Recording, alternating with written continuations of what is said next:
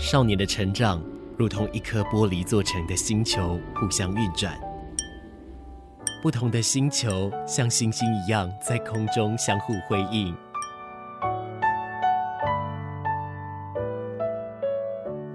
但玻璃发生碰撞时，只能碎裂吗？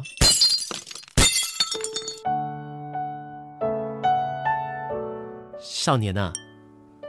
来我的玻璃星球坐坐。你很特别，也很漂亮。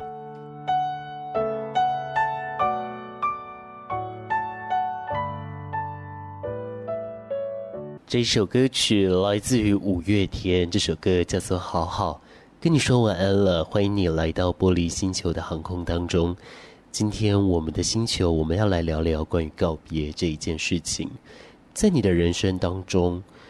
你有好好的做好告别吗？在你的人生当中，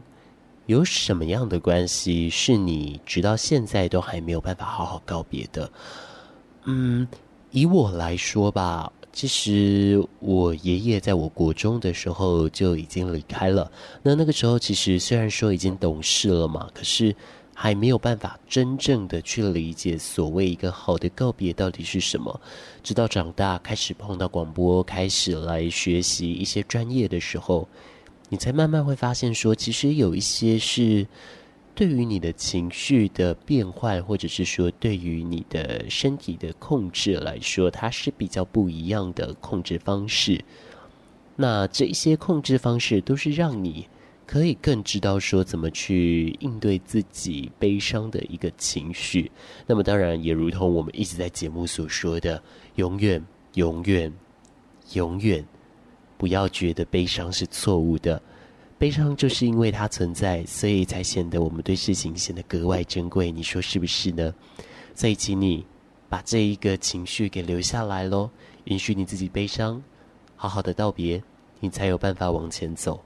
不过为什么要说到道别？今天其实要更锁定在一件事情，是关于宠物的一个告别。在台湾有一个社工系的一个学生哦，他说他们课堂上。曾经在做关于告别的引导跟练习，那就要结合他们的自身经验。当时上面讲的是家人，可是呢，这个老师他却看到一位同学选了宠物，他就说这个其实是宠物而不是家人。可是后来同学上台报告的时候，他依旧是选择了这个宠物这样子的一个议题哦。不过他们却意外的发现，其实人类在经历跟呃人类的告别，还有跟动物、宠物的这个告别，他们所经历的一个悲伤阶段，其实是非常类似的。你要说这是惊人发现吗？其实我也不这么觉得，因为人在面对悲伤情绪，它本来就会有一定的一个程序嘛。那呃，不管你今天是面对于挚友。亲人，或者是面对一个物品，我认为他都会有这样子的一个感受。那么今天我们就会请到自商心理师来节目中跟我们聊聊特别关于这个宠物告别，我们该怎么做呢？我们在那之前先听一首歌曲，这首歌来自于关喆，《重度寂寞》。聆听着温暖的声音。九四点三，让我有整天好心情。九四点三，分享生活点点滴滴，随时陪伴着你，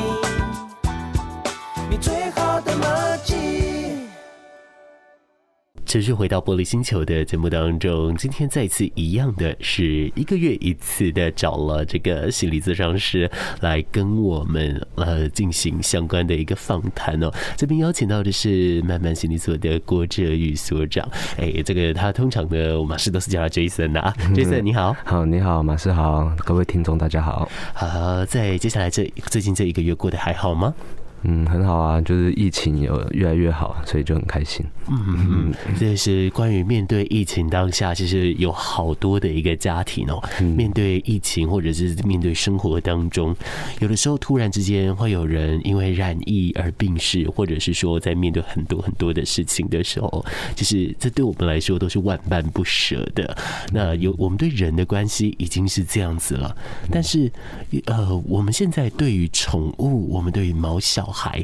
的一个感受是越来越多的。其实台湾在多年之前，我们的家庭就已经呃有过一个黄金交叉了，也就是说，这个毛小孩的一个饲养的户数是比。这个饲养人呃 不是饲养啦，会比这个呃生育了这个人类小孩的一个户数反而是还要多的哦。嘿，那也就代表着说，毛小孩其实在啊某些程度上影响了非常多的一个层面哦。那也就是说，这两年来说，因为疫情的关系，有好多人增加了他们这个领养的啊这样子的一个机会啦，或者是增加了他们对于宠物议题的一个重视。我们今天要来聊的，其实，在台湾。我们比较少人去琢磨到这件事，不过这个 Jason 他的呃有来经营这一块哦，也就是说关于这个关系告别当中啊，属于宠物的这样子的一个方式啊，其实我们会围绕着我们用宠物这样的一个影子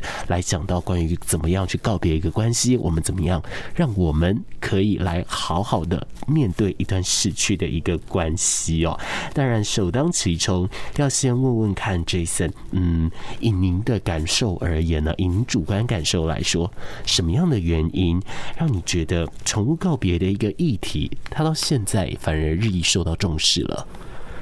嗯，因为我想哈，其实整整个地球哈，其实每个国家呃每个社会，其实现在应该都是有在经历少子化。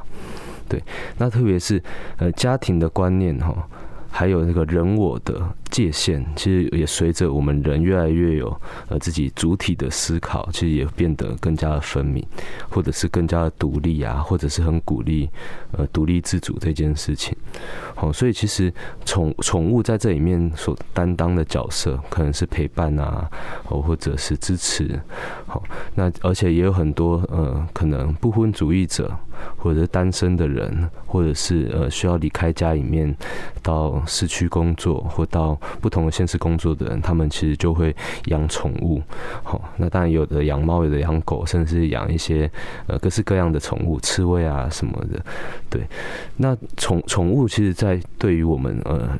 人跟人的这个陪伴的角色，其实就会变得更加更加的亲密。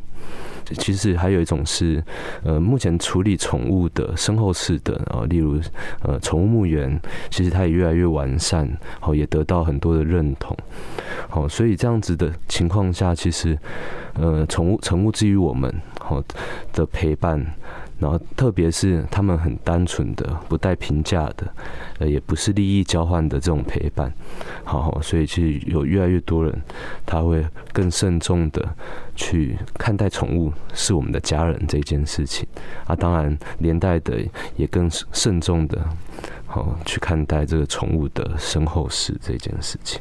嗯，好，那其实关于说，嗯，我们在面对。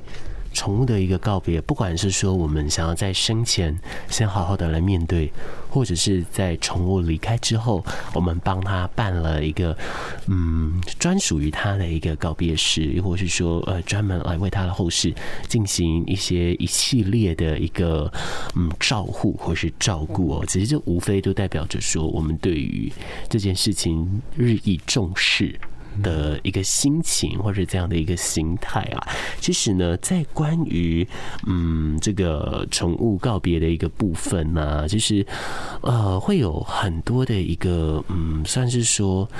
一些配相关配套吧，因为不管说是您的这个呃这个火化流程啊等等之类的，都有各式的一个呃不同的服务，让你可以来进行选择啦。只是说哈，呃，我觉得。在面对做这些事情的当下，呃人的自主性很高，人的这个呃自我的一个控制力也是很好的，所以我们可以在理性状态下我们去处理这些事。可是当我们回归感性面的时候，它不可能切这么开。当我们回归感性面的时候，有的时候哈，真的是要做出一个决定。还真的是不容易，这内心要先九弯十八拐，甚至有的人会想个三天三夜，纠结个没完哦。嘿，像对于这样的一个事情，嗯，尤其当我们在面临告别的时候，嗯，这个 Jason 认为啊，嗯，这个我们在面对这样的一个状态，该怎么样去处理啊？嗯。那其实我我觉得它都是回到一个呃关系的告别。好，那关系的告别当然很多种，但是死亡大概就是最最终极的。那其他的例如还有什么离婚啊、分手啊、绝交啊、搬家啊、换工作啊、毕业这一些。好，那其实告别有时候是为了解除痛苦，那有时候也是不得不面对的一个生命的结束。好，那他会历经那个失去的感受，或者是你对断舍离的体会。好，但它同时也是生命的礼物啦，因为会结束吼，我们人啊，我们才可以深刻的去了解到，其实生命是有限的。然后你会感受到，啊，这个世界真的永远没有他了。好，你可能会看到很相似的，长得很像的，哦，叫声很像的。好，所以其实你对于之后的生活，你会更有体会。然后有省思更多，然后有时候我们也会更了解自己生命中重要的大大小小的事情，到底什么样是你真正觉得重要的，应该去做的。聆听着温暖的声音，九四点三，让我有整天的好心情。九四点三，分享生活点点滴滴。九四点三，随时陪伴着你，你最好的默契。那其实，在台湾呢，曾经有社工系的学生哦，他们在课堂上就是要练习关于告别这件事。那当时课堂老师给他们的是，呃，跟亲人告别。那有学生他选择的是宠物。那原本呢，老师跟他说，这个不在他们这一次讨论的一个范畴内，因为他们讨论的是亲人，他这个是属于宠物的范畴。可是后来呢，学生一样是以宠物的方式上台来进行演练跟报告，他们意外发现。这两个所经历的一个悲伤的状态，或是经历的，呃，不管是过程，不管说是一个心理机转。其实都是类似的哦，嗯嗯，其实像这样的一个状态来说，我觉得似乎它也呃算是去凸显了一些，嗯，或许就是常规的一种心态，或者是呃通常我们会有的一些既定公式吧。其实，在准备这次的资料的时候，我还有看到有一本书里面哦，它是一个美国作家所撰写出来的书，他有来讲到说，呃，关于动物它们心理的一个状态，比方说，呃，有一只小鹿。他被猎人射杀了。如果母鹿他知道了的话，其实他的心里是会有情绪激转的。呃，他根据研究，他们会是先不可置信，最后开始哀嚎，开始进行悲伤啊、低鸣啊等等之类的。那其实跟人类的一个进行上。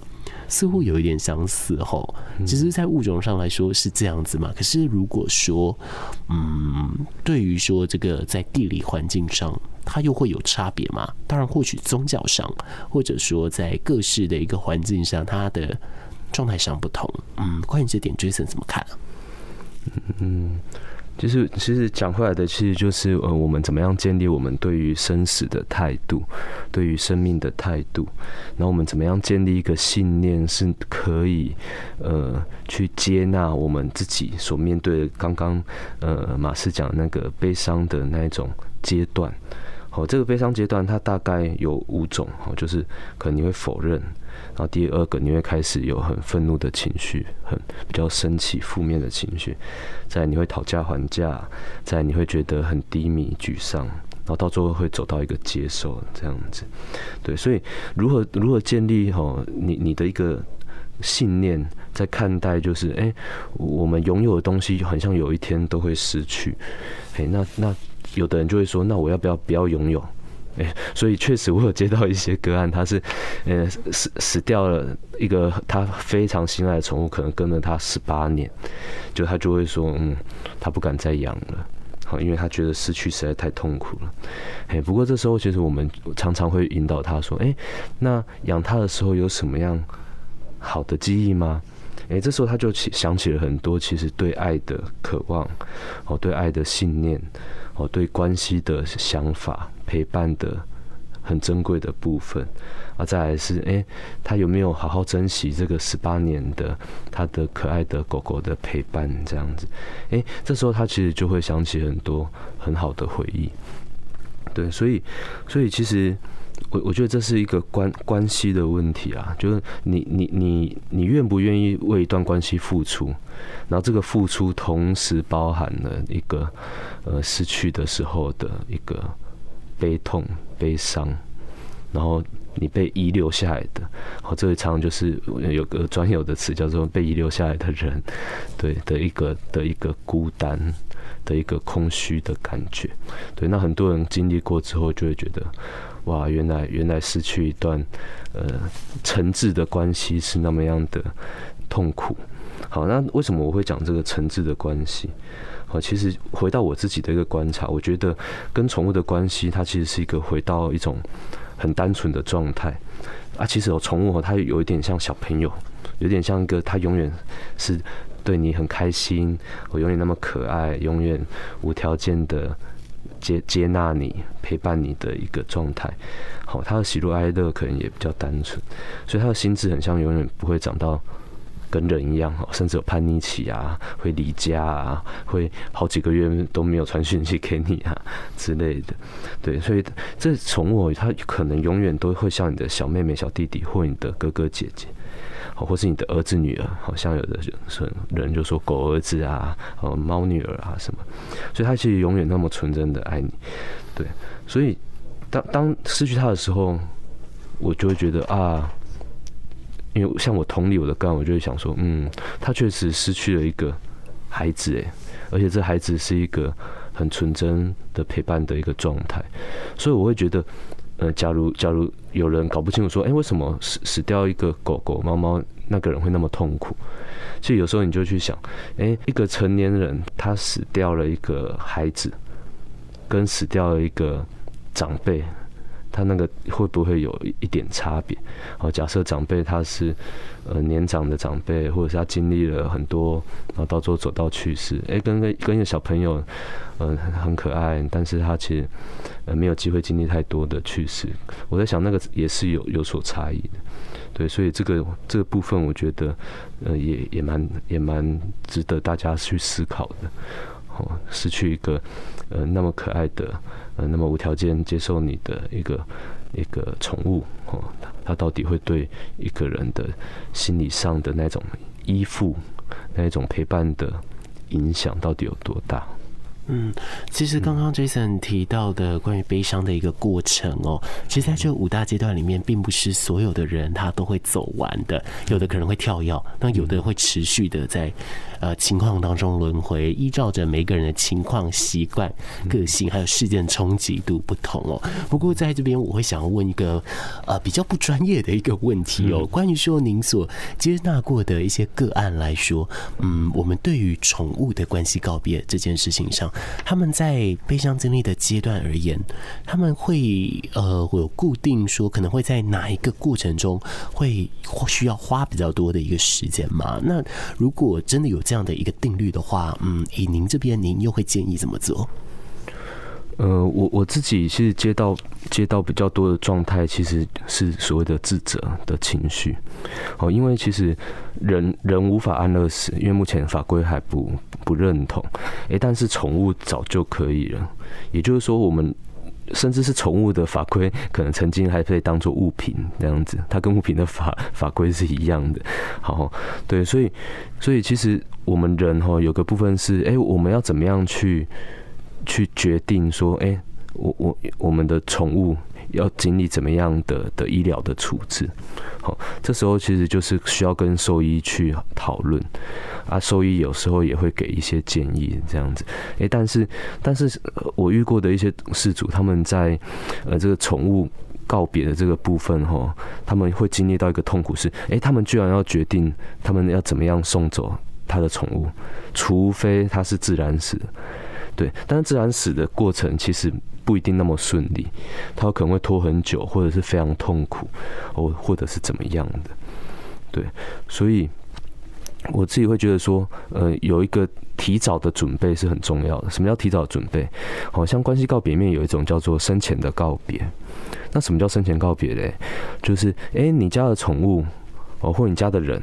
其实你可能知道他的健康健康状况并不是那么理想，可能在一阵子，他就你们你们需要去决决定，需要去去预预预想到说，哎，他有可能会走。那这时候，其实我就觉得，呃，家属哦，或者是呃一一起饲养的人哦，其实你们就可以好好讨论说，哎，假如怎么样的时候，大家其实会同意同意怎么样做，其实是。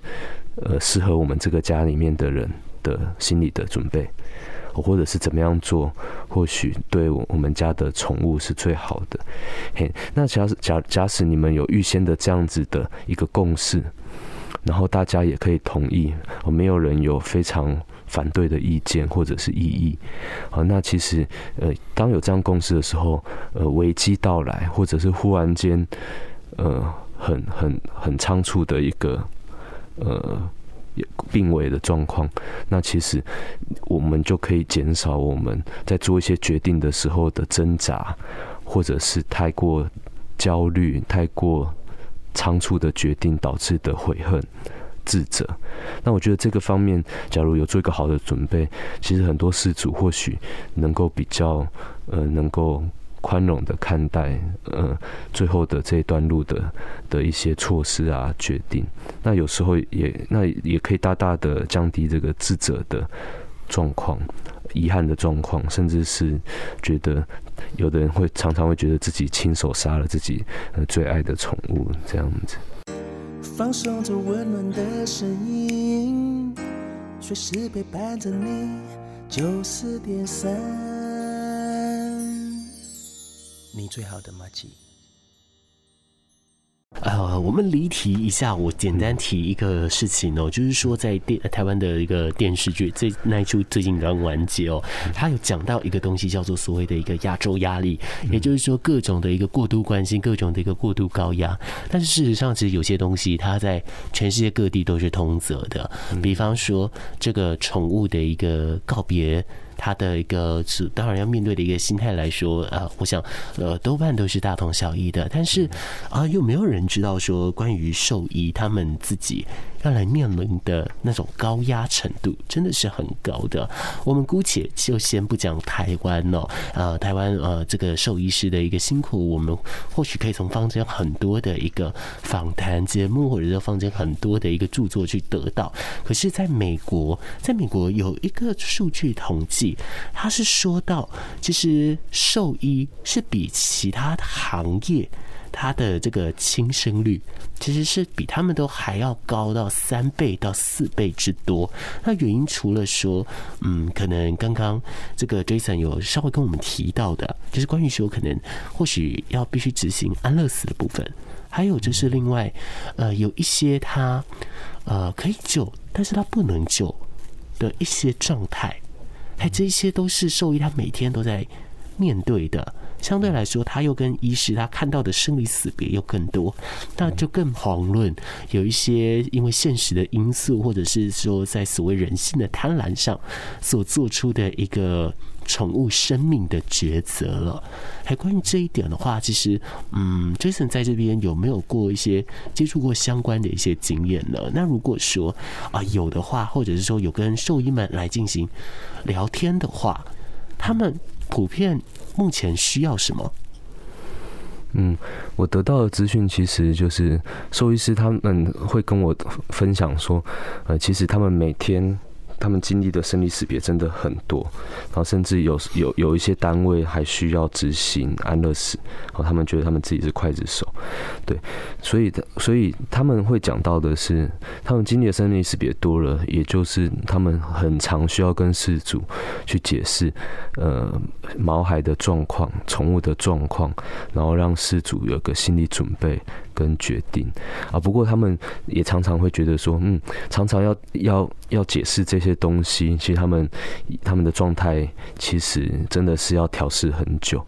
对，因为他们其实就是因为爱动物，就是因为对动物有热情，然后会做这一份工作。但是，假如常常都是呃需要告知呃事主呃这个宠物的状况，然后让他做一个决定，然后常常事主做出来的决定也是百百种。哦，也就是说，哎，那个兽兽兽医可能比医生更多的是在那个兽医呃业务的现场哈。去看见的人许多比较呃黑暗或自私，或者是不负责任的决定。那我我想这一些其实都是造成他们对于呃呃执行这一些工作上的呃一个心理压力，甚至是对于呃生命的疑问。那当然，有的人他们可能可能。呃，积劳成疾，就可能心里可能接触久了，或或者是自己没有很正视呃这一方面对他自己心理的影响，啊，又或者他的生活当中还有其他的更多的压力的来源在影响他的时候，那当然呃对于呃生命的情绪的状态，其实就会有比较负面的影响。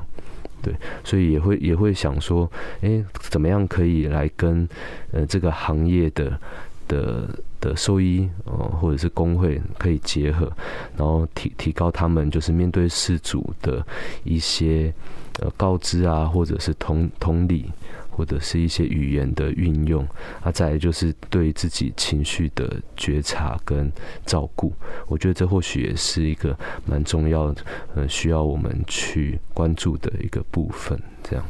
聆听着温暖的声音，就是点三，让我有整天好心情。就是点三，分享生活点点滴滴。就是点三，随时陪伴着你，你最好的默契。告别的方式啊，亦或是说这样子去处理这一些情绪的时候，当然对于我们来说，本身都是很煎熬的。但是如果他又搭配上了啊，可能他最喜欢的一个事情，但是现实面摆在他面前的时候，那无非就是一个很大的。一个大冲击。其实，呃，这各位听众朋友们，你们还有没有记得？其实，在几年之前，有台湾有一位女兽医师，她是在一些机构来为犬只执行安乐死的，是她的一个工作内容之一哦。那她后来，呃，她使用了而让把狗狗安乐死的这个药物，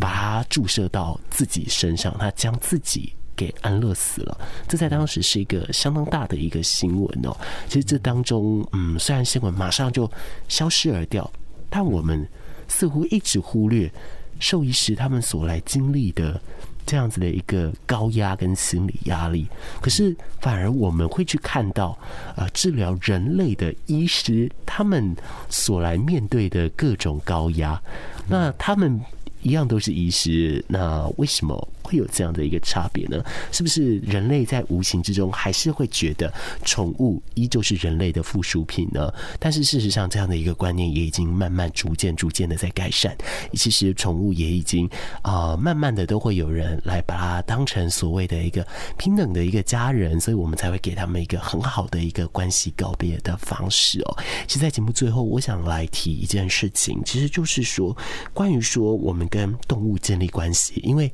如同。刚刚所说，动物的生命一定比我人类短暂。如果以常规状态下来讲的话，我们都必须好好面对动物比我们早离开的这件事实。那刚刚有说到事前的准备很重要，可以做好生前的告别啊，一开始的讨论。那当然了，在面对这事件冲击的当下，肯定还是会很难接受，肯定还是会觉得挚爱难行的。只是在这边会想来询问大家的是：你真的觉得只做一个生前告别就够了吗？或者是说，啊，你完全做好准备这样子就够了吗？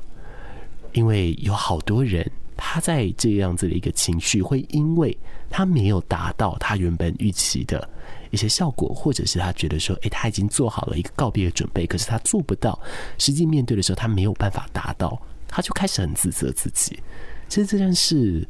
很正常，但是也没有必要哦。这边想问问 Jason，以你的这个观点来看的话，如果饲主们到时候他们可能真的做好了准备，但是他们就是没有办法去。呃，真正的去处理这些事情的时候，你会怎么样来建议他们呢？嗯，其实我我我我会想要告诉大家的是，其实，呃，生命的离开真的是呃最最令人呃悲伤难过的事情。所以，其实第一件事情就是，其实不不需要批判，不需要。不需要评价自己，其实在呃很很重很挚爱的人或者是宠物离开的时候，所以会希望其实大家尽管做好了各式各样的准备，但是事事情到来的时候，我相信每个人感受到的，或者是每个人每个人觉得说啊，怎么跟自己想象不一样的那种状态，其实我觉得第一步就是要先接纳自己，其实。这件事情哈，再怎么样的准备都没有用。就是说，再怎么样的准备，我们都还是有可能会在短时间里面感受到非常难过、非常低迷、非常忧郁的情绪。但是，我们可以接纳的是，其实这个就是呃，宠物离世，它其实就是呃，我们在亲友离世前，有可能它是一个。比较深刻的生命的哀动的经验，这样子，然后它也是一种生命觉察的教育，然后其实也是一个很好的机会教育，呃，有关于这个生死的这个部分，所以我常常会会会鼓励我的案主说，其实，在我们伤痛的时候，好好陪伴自己，然后接纳。自己也允许自己可以，呃，面用这样子的方式去缅怀他，去想念他。好，但是要记得，呃，这个就是生命送给呃你的礼物，这样子，对，永远都会呃可以放在心里面，甚至在你下一次很难过的时候，他可能都有可能会成为陪伴你的力量。毕竟做好了告别，才有办法持续的往前。那当然，我们这节目呢，先在这边告一个小段落了哦。其实最后，我再一次的想跟大家来说，呃，今天可能您是因为呃我们在网络上的预告。可能是因为你一直以来都喜欢呃来参与玻璃星球的航程，但不管是哪一种，我相信如果说是因为知道今天在谈关于宠物的一个告别的一些面对方式的话而来的，我希望你去注意一件事哦，不只是四主要告别宠物离开人世间。其实像中途之家，它也是一种离开哦。这当中似乎也有异曲同工之妙的一个心态，只是当然这因人而异，只是我们不能说它没有。所以如果说您自己或者是您朋友有在做这个中途之家的服务的话，我想这一方面您自己的情绪哦，也必须将自己来做好一个提前的准备。今天节目在这边先告个段落，谢谢 Jason，谢谢。聆听着温暖的声音，九四点三，让我有整天好心情。九四点三，分享生活点点滴滴，随时陪伴着你，你最好的默契。杨丞琳写给他的爱犬的歌曲。我们节目已经到了最后了，非常感谢您今天搭乘玻璃星球的航空。最后送上蓝又时《伦敦的爱情》。我们两天后礼拜一下午我们再见面喽，晚安。